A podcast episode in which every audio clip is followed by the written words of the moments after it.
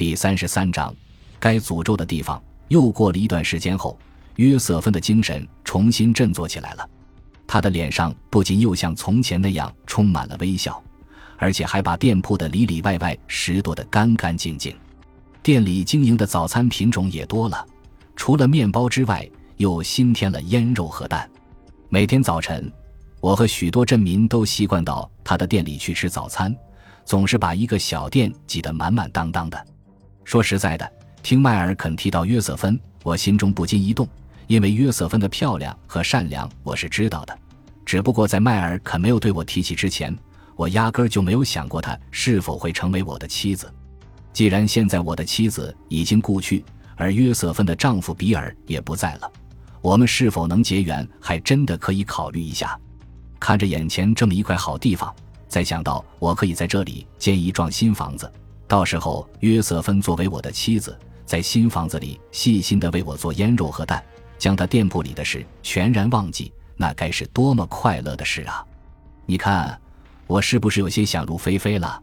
有意思的是，我对迈尔肯的话的最初反应却是，有好一阵子都不去约瑟芬的店了。至于究竟为什么，我也没有仔细考虑过原因。或许是我潜意识中不愿意看见他伺候一群陌生的人吧。或许是还有其他的，不过我内心还是始终惦记着他。一天，我下班之后徒步经过他的店时，发现里面只有约瑟芬一个人。于是我走进去对他说：“现在只有你和我在这儿，我们也都是单身。我，我想请你到约克镇的红磨坊酒店吃晚饭，可以吗？”啊，好啊，他很高兴地答应了我。约克镇是我们镇附近的一个镇，其实。我不想在本镇吃饭，并不是想隐瞒什么，只是想带他到一个好的地方，并且在那里不会遇到什么熟人，我们可以轻松自由的聊天，增进彼此的了解。我们的第一次约会是很愉快的，此后的约会地点大多也是在红魔方酒店那儿，还有普洛餐厅，我们也去过。虽然它的档次不如红魔坊的高，但那里朴实、淡雅、安静的氛围让我们很喜欢。普洛餐厅的客人始终不多，我对他如何维持经营下去总有些担心。大概是身为警察的职业缘故，总会认为每件事都和自己有关。其实我也知道这是闲操心。我这个人喜欢直来直去，心中有什么就说什么。在和约瑟芬约会时，我很快就问到他和比尔的婚姻问题：“你现在和比尔离婚了吗？”“哦，我们正在申请之中。”他轻轻告诉我说：“在我们交往了两个星期后，我就下定了决心，无论发生什么事情，我都要娶约瑟芬为妻。还记得当我向他求婚时，他并没有显出害羞的样子，或是委婉的拒绝，只是有点吃惊。难道你是要娶我吗？那那么好吧。当我听到这句话的时候，心里充满了幸福。那真是一个令人难忘的美妙时刻。”本来我想把进新房的事也告诉他，但后来还是只字未提，因为我想给他一个惊喜。另外，我也想验证一下他愿意嫁的是我这个人还是我的财产。我当然希望他很朴实，是喜欢我这个人了。约瑟芬答应我的求婚后，眼中的泪水顺着面颊扑簌簌的落下。我忙问道：“亲爱的，你怎么了？”“没什么，我只是感到十分快乐。”他边抽泣边微笑着说：“相信我，我会让你永远快乐的。”我将双手伸过去，紧紧地抓住了他的手。在那一瞬间，我发现自己找到了真爱。我看着还在哽咽的约瑟芬，心里暗暗地发誓：我绝不能让她受到一丁点委屈。我要加倍真爱她。前面我已经说过，约瑟芬是个漂亮的女人，想必你也很想知道她究竟长得什么模样吧？她的个头在女子中属于中等偏上，如果站在一起，刚好到我肩膀。她有着一副苗条的身材，尽管有衣服包裹，但优美的曲线仍然清晰可见。她的皮肤是奶油色的，一双大眼睛清澈而明亮。她的头上飘逸着一袭长发，那颜色是褐色带红的，而且还有些发亮。自从和约瑟芬相处后，我感到每天的日子都很快乐。随着春天的脚步渐渐临近，白天逐渐长了起来。这些天，我因约瑟芬不在身边感到无聊时，就会在黄昏前后去那块的看看，那也是一种美妙的享受。我看到地里野蔷薇的花蕾已经开始慢慢长大，而那些橡树似乎还是老样子，就像冬天永远不会过去一样。快到五月份了，天气已经很暖和了，我也该为平整那块地做些准备了。五月一日那天，我从迈尔肯那里租了一部挖掘机，因为建造房子需要运输木料和石头等，我必须要开出一条车道直通外面的公路才行。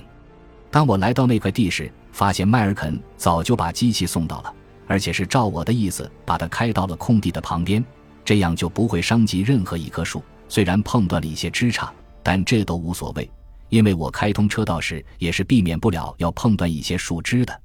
明天是约瑟芬的生日，我打算把这件事作为送给他最好的生日礼物，甚至我还想象着他会有怎样惊喜的样子。第二天，我仍像往常一样去接他。亲爱的，咱们今天去哪儿？是上红磨坊，还是到别的地方？随你的便，去哪里都行。他说道。不行，我一定要听你的意见。我坚持着。那么就去红磨坊好了。他说完之后，突然问我：“你这车是往哪儿开呀？怎么朝着红磨坊相反的方向呢？”我微微一笑，说：“今天我要带你去看一样东西。”那是我送给你的生日礼物，礼物。顿时，他的两眼睁大了。嗯，我想你一定喜欢在红盒子里找个胸针或是小手链那类东西吧？我继续不紧不慢地说。不，他摇着头。有你在我身边，我现在已经很满足了。我不知道自己想找什么，也不需要什么。真的。望着约瑟芬满脸幸福的样子，我大声地说：“听着。”我要给你建一幢新房子，会让你更快乐的。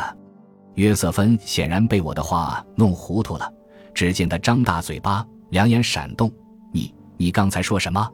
好，好，别紧张，听我慢慢说。我从迈尔肯那里买了一块地，那可是方圆二十里内最好的土地，那里有野蔷薇，还有许多橡树。我要在那块土地上建造一个新的家。约瑟芬总算听明白了。他兴奋地张开双臂，紧紧地抱住我，热烈地吻着我的脸颊。女人身上那股气息直入我的心田。嘿，嘿，别忘了，我正在开车。我轻轻地告诫他，他这才松开手臂，端坐在自己的位子上，但仍把一只手轻轻搭在我的肩上，那样子就像生怕我跑了似的。过了一会儿，他问道：“你说的那块地在哪？”快了一会儿，你就能看见了。刚才你说那里有橡树和野蔷薇，是吗？那当然，全是橡树和野蔷薇。我昨天又仔细看过了，至少有一百棵野蔷薇含苞欲放。哦，方圆二十里内都找不到这样风景优美的地方，这是唯一的真正林地。我禁不住啧啧赞叹着。他沉默了，大约一分钟后，他将搭在我肩上的手悄悄地抽回去，将脸扭向一边。独自注视着车窗外的景色，而且这种姿势保持了很长时间，好像生怕我看见他的脸一样。过了一会儿，快到那块地了，我停下车。你看，那儿有一部挖掘机。他说这话时的声音显得怪怪的，那腔调就像他是比尔太太时一样压抑。我先下了车，然后绕过车身去为他开车门。你干什么？他没头没脑地问了我一句。到地方了，快下来吧。不知怎么搞的，我这时显得有些烦躁，但他还在座位上没有动弹。你刚才看到挖掘机了吧？我们要造房子的地方就是那里，就在那个小空地的中央。你看这里的树多多呀！如果我们不想砍树的话，就一棵也不要动。房子被树木环绕着，就像是一座小小的私人城堡。我们俩就是城堡的主人，那多惬意！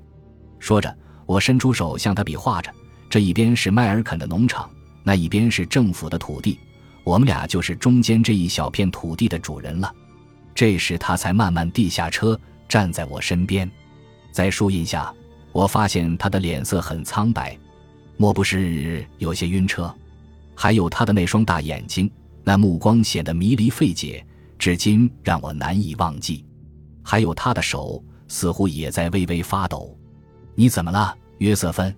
我攥住他的手说：“我是太激动了，因为这一切来得太突然了。